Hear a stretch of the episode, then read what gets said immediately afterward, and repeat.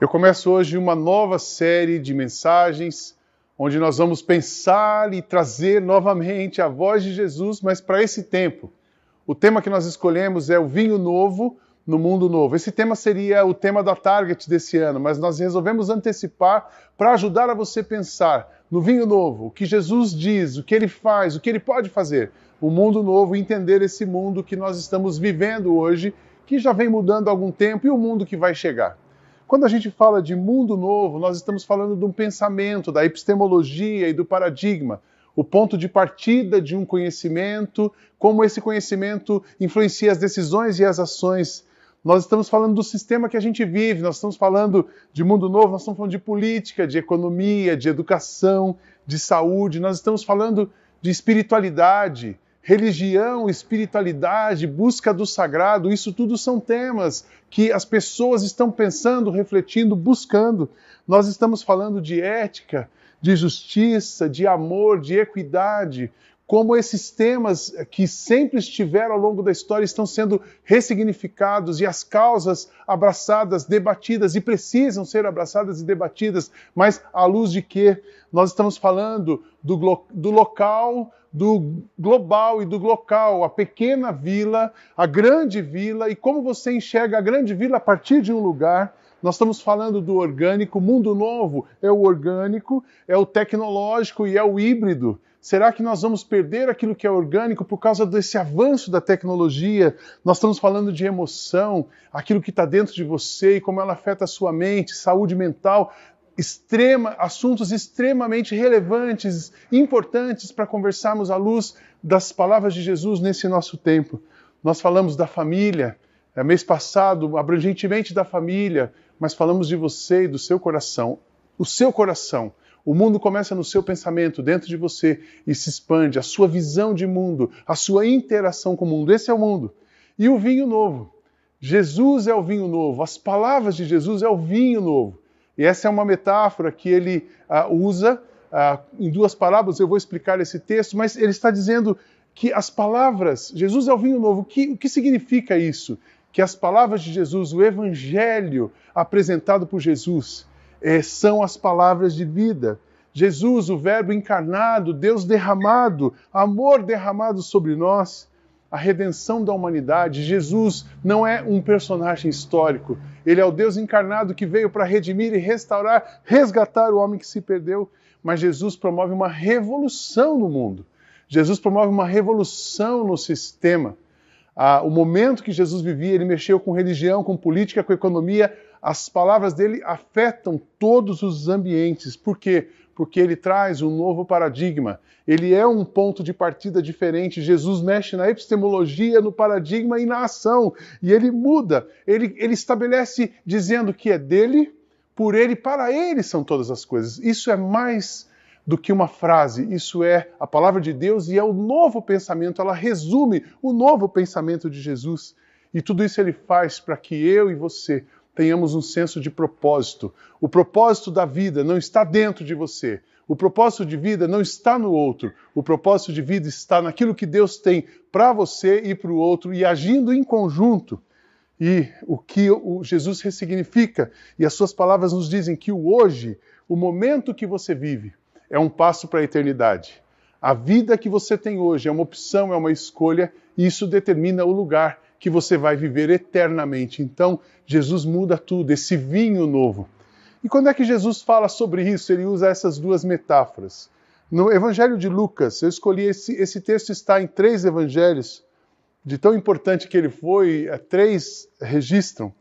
Ah, o Evangelho de Lucas, o capítulo 5, verso 33 a 39, é quando Jesus traz então essa metáfora. Ele traz duas metáforas para contar uma parábola ele fala do tecido, não se coloca um tecido novo, um remendo novo num tecido velho, e não se coloca um vinho novo num odre velho. Vinhos novos precisam ser colocados em odres novos.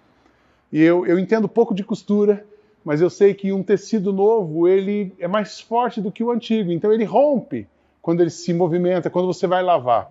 O vinho eu entendo um pouquinho mais, não tanto quanto gostaria, mas entendo um pouquinho mais. E quando você põe o vinho, depois da, da, do processo de fermentação, ele vai para um tonel, ele vai para um odre, e ele começa a se movimentar. O vinho é uma coisa dinâmica que se move, produz transformação, ele limpa, ele purifica, ele, ele trabalha. E quando ele trabalha, ele pode expandir o recipiente. E se não for um recipiente, se não for um ambiente adequado, então estoura. Jesus disse assim: Algumas pessoas disseram a Jesus: Os discípulos de João Batista jejuam muitas vezes e fazem orações. E os discípulos dos fariseus fazem o mesmo. Mas os discípulos do Senhor não jejuam. Jesus respondeu: Vocês acham que podem obrigar os convidados de uma festa de casamento a jejuarem enquanto o noivo está com eles? Claro que não. Mas chegará o tempo em que o noivo será tirado do meio deles. E então sim, eles vão jejuar. Jesus fez também esta comparação: Ninguém corta um pedaço de roupa nova para remendar uma roupa velha. Se alguém fizer isso, estraga a roupa nova e o pedaço de pano novo não combina com roupa velha. Ninguém põe vinho novo em odres velhos se alguém fizer isso, os odres arrebentam, o vinho se perde, os odres ficam estragados. Não. Vinho novo deve ser posto em odres novos. E ninguém quer vinho novo depois de beber vinho velho, pois diz: o vinho velho é melhor. Essa, essa explicação, esse texto começa quando Jesus é questionado sobre o jejum, porque sempre Jesus estava sendo observado pelos fariseus e mestres da lei, e eles faziam a comparação: puxa, mas os seus discípulos não estão jejuando, eles queriam saber e provocando Jesus o que Jesus dizia a respeito da lei, porque os fariseus e mestres da lei viviam na lei mosaica. O paradigma religioso, social, pensamento, atitudes eram baseadas na lei mosaica. E Jesus estava estabelecendo uma nova aliança, um novo modelo. Então Jesus começa respondendo sobre o jejum e ele faz uma, uma analogia, ele faz essa, essa parábola, dizendo o noivo, uh, as pessoas fazem jejum enquanto o noivo estava lá, ele estava se referindo a si mesmo. Ele sabia que ele ia morrer, mas aquele tempo ele estaria com eles. Enquanto ele estava, os, os discípulos estavam alimentados, estavam fortalecidos. Mas teria um tempo que os discípulos realmente precisariam jejuar e se fortalecer, que era aquele tempo entre a morte e a ressurreição. Existia um, um, um gap, um buraco nesse tempo, e ali os discípulos então jejuariam quando o noivo Jesus não mais estaria com eles. Depois Jesus ressuscita e a partir dali, nós, quem está conectado com Jesus, ele é o nosso alimento, ele é a nossa força, ele é a direção. Então Jesus começa essa explicação.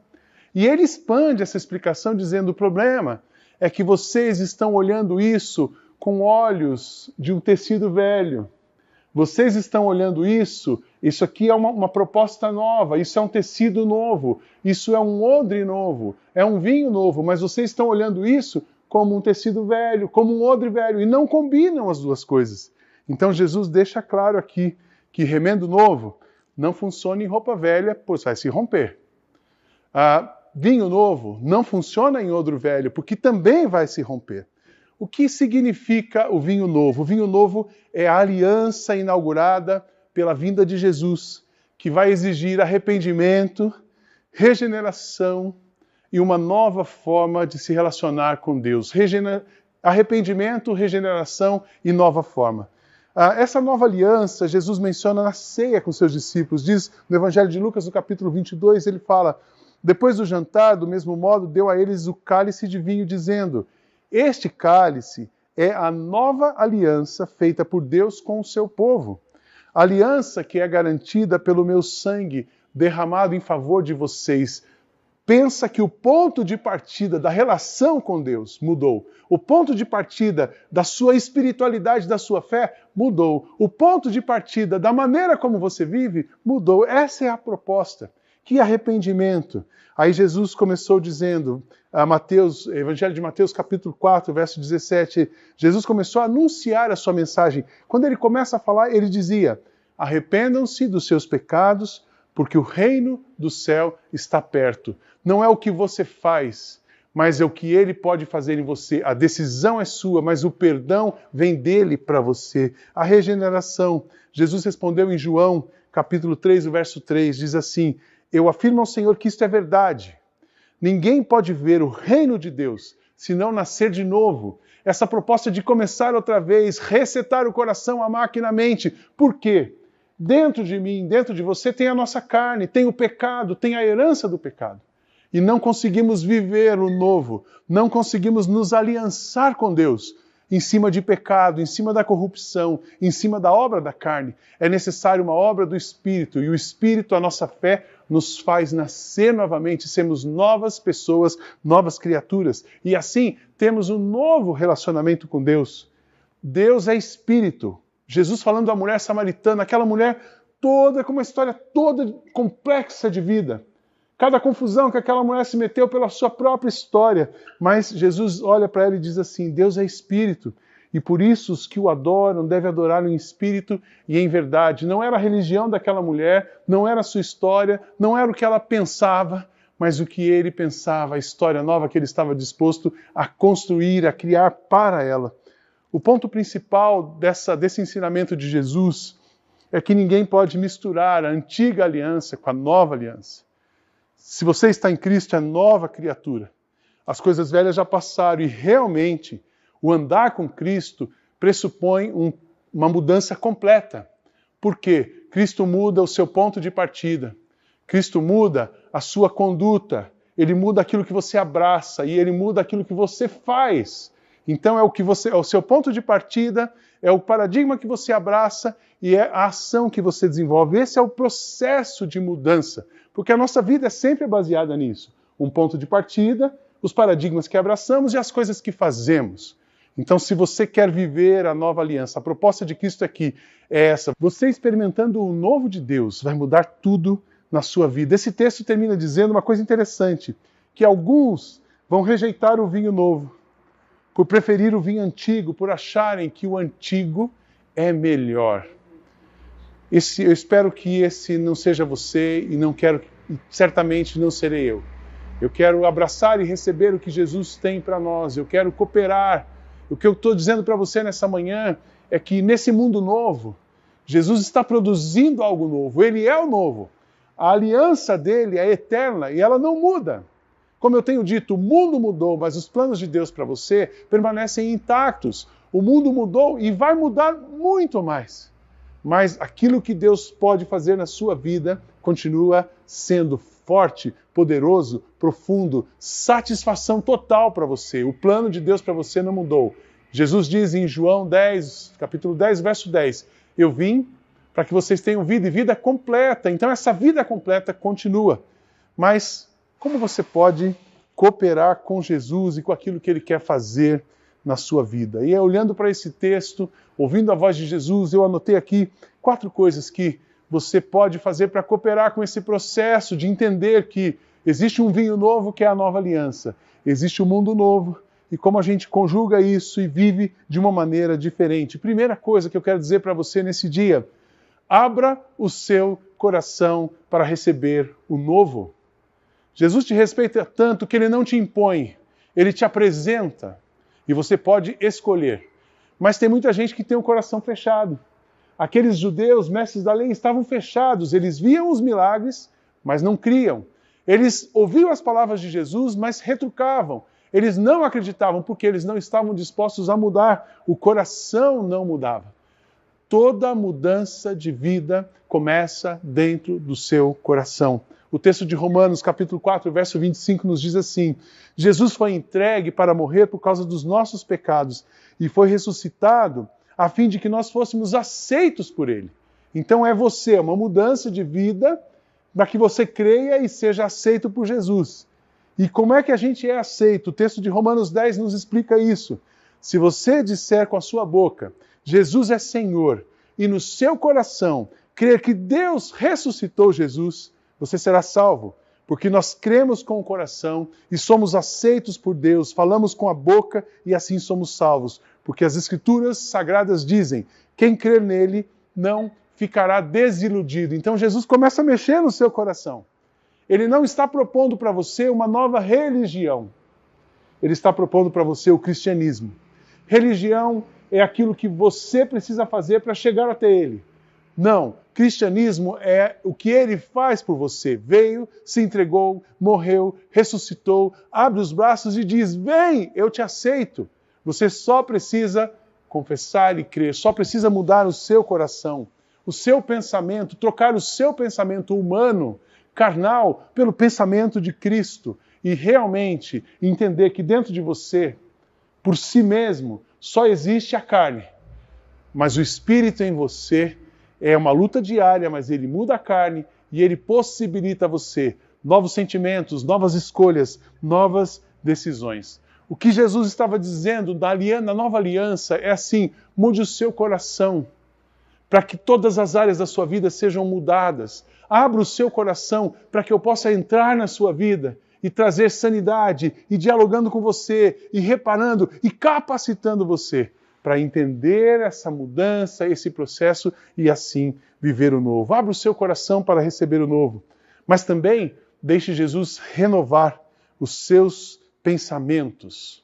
Jesus mexe no seu coração, mas ele mexe na sua cabeça. Crer em Jesus não é uma atitude passional. Crer em Jesus é uma atitude de pensamento. A fé é crer, é pensar. A fé é razão. Razão, emoção, e na, na, no meio das duas está a consciência de entender que você não pode, eu não posso, ninguém pode, mas Ele pode. Paulo fala sobre essa mudança, quando você encontra com Cristo, quando Cristo entra no seu coração e ele muda o seu ponto de partida, ele vai mudar também o seu ponto de pensar. Ele muda a sua epistemologia, que é o ponto de partida, e muda o seu paradigma, o seu pensamento, a sua visão sobre as coisas. E aí Paulo diz isso dizendo assim: Portanto, meus irmãos, por causa da grande misericórdia divina, eu peço que vocês se ofereçam completamente a Deus, como um sacrifício vivo, dedicado ao seu serviço e agradável a Ele. Esta é a verdadeira adoração que vocês devem oferecer a Deus. Não vivam como as pessoas deste mundo, mas deixem que Deus os transforme por meio de uma completa mudança da mente de vocês. Assim vocês conhecerão a vontade de Deus, isto é, aquilo que é bom, perfeito e agradável a Ele. Mudança de mente, a sua visão de mundo ampliada. Você pode ter uma visão olhando só pela sua história, pela sua carne, mas Jesus diz assim: Eu quero que você veja o mundo com os meus olhos. Eu quero mudar o seu senso de justiça. Que justiça não é um decreto de lei, não é aquilo que pode ou não pode. Justiça é você trabalhar a humanidade e para o bem da humanidade. A justiça, o jejum que eu quero é que vocês cuidem dos pobres e cuidem das pessoas. O jejum que eu quero não é um rito religioso. Vocês não precisam jejuar por religião. Vocês precisam jejuar por reconhecimento da sua fragilidade e da necessidade de depender de um poder superior. Senso de justiça, senso de religião. Jesus mexe no seu senso de poder e dinheiro. Um dos maiores problemas da humanidade hoje é a relação com poder nós, brasileiros, estamos sendo ah, afetados diretamente por isso. Além de pandemia, além de saúde, além de economia, temos uma crise de poder. Porque o poder humano, os olhos humanos se corrompem e corrompem o coração e fazem ter uma visão errada de poder.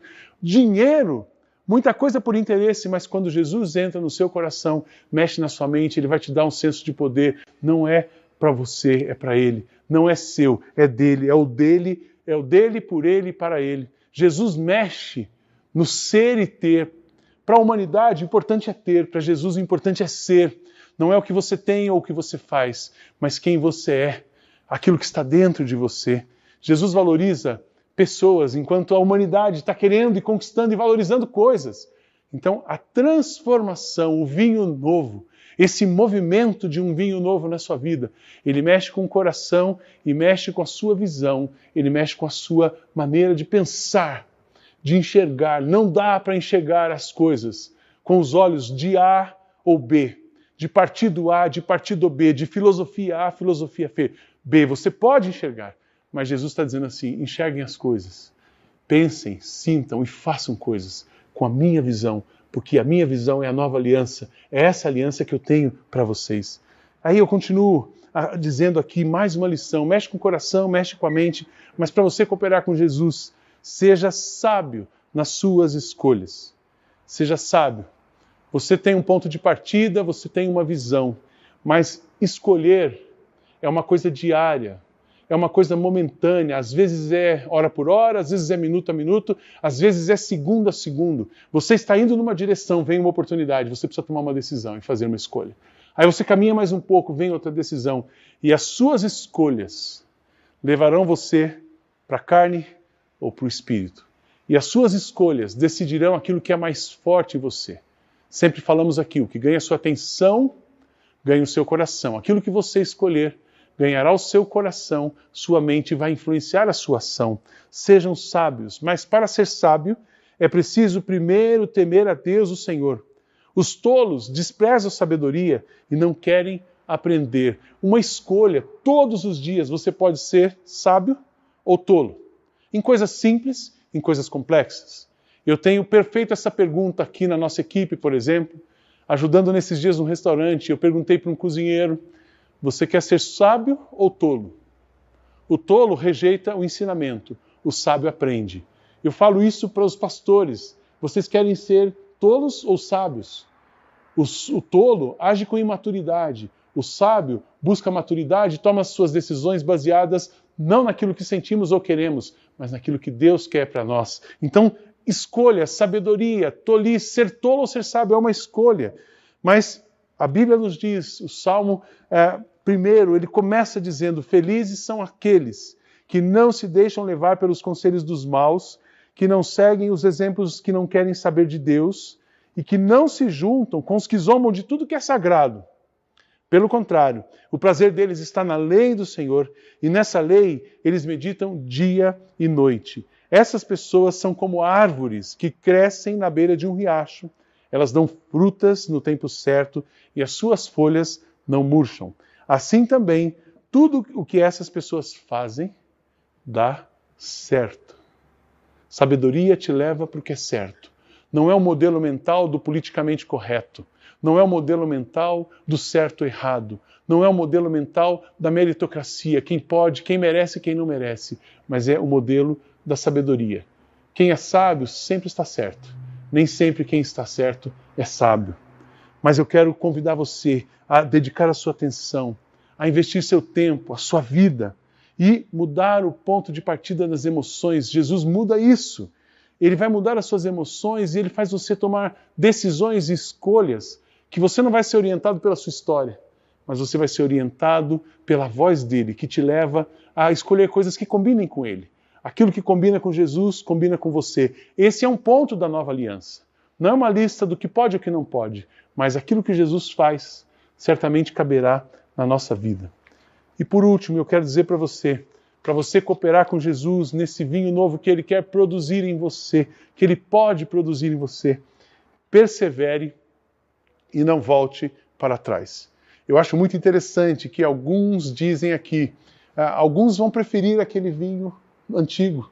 Alguns querem ficar na lei, alguns querem permanecer julgadores, alguns querem permanecer como foram criados, alguns não querem receber o novo. Receber o novo, caminhar na direção do novo é uma escolha. E aí eu, eu, o pressuposto disso é o arrependimento, e o arrependimento te leva então para Jesus e os que perseveram.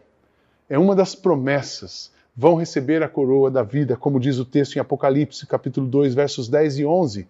Não tenham medo do que vocês vão sofrer. Escutem, o diabo vai pôr na prisão alguns de vocês para que sejam provados e sofram durante dez dias. Sejam fiéis, mesmo que tenham de morrer, e como prêmio da vitória eu lhes darei a vida. Porque para mim, Cristo, o viver é Cristo e o morrer é lucro. Portanto, se você tem ouvidos para ouvir, ouçam. Ouçam o que o Espírito diz às igrejas. Aqueles que conseguirem a vitória não sofrerão o castigo da segunda morte. Eu lhes darei a coroa da vida. Como prêmio da vida, eu lhe darei a vida. Em outra versão, diz a coroa da vitória. Jesus tem muita coisa para nós. O novo sempre nos assusta. O novo sempre coloca a gente numa posição de defesa. Mas eu quero te convidar nesse dia a abrir mão das suas defesas, e a se lançar completamente na direção de Cristo, a manter o seu foco, a ser flexível e aberto para reconhecer o que precisa ser mudado, para ter coragem e avançar no que precisa ser feito e deixar que Jesus faça e crie em você tudo aquilo que ele planejou para você. Continue esperando em Deus. Continue agindo na direção de Deus. Continue crendo em Deus. A sua fé em Jesus vai mexer no seu coração. Mas não se esqueça, o trabalho é dele, não é seu. O seu trabalho é cooperar com ele e aquilo que ele quer fazer na sua vida. Eu quero terminar lendo para vocês qual é o resultado de uma pessoa que de um vinho novo se movimentando num odre novo. Jesus fazendo alguma coisa no seu coração novo, você com disposição de receber o novo. Sabe o que vai acontecer? Um grande movimento. E esse movimento não vai trazer em você cansaço, fracasso e insatisfação. Muito pelo contrário. Este movimento vai renovar em você diariamente a disposição de lutar, a fé para acreditar e a coragem para enfrentar todos os desafios. Eu termino lendo o texto de Isaías, capítulo 40, versos 28 a 31, que diz assim: Será que vocês não sabem? Será que nunca ouviram falar disso? O Senhor, o Deus eterno, ele criou o mundo inteiro. Ele não se cansa, não fica fatigado. Ninguém pode medir a sua sabedoria. Aos cansados, ele dá novas forças e enche de energia os fracos. Até os jovens se cansam, os moços tropeçam e caem. Mas os que confiam no Senhor recebem sempre novas forças. Voam alto como águias, correm e não perdem as forças, andam e não se cansam. Que você continue crendo em Jesus, que Ele seja tudo para você e você as suas forças nesse dia renovadas nele. Bem-vindo ao mundo novo, que você experimente o vinho novo e tenha satisfação plena na sua vida. Deus abençoe você.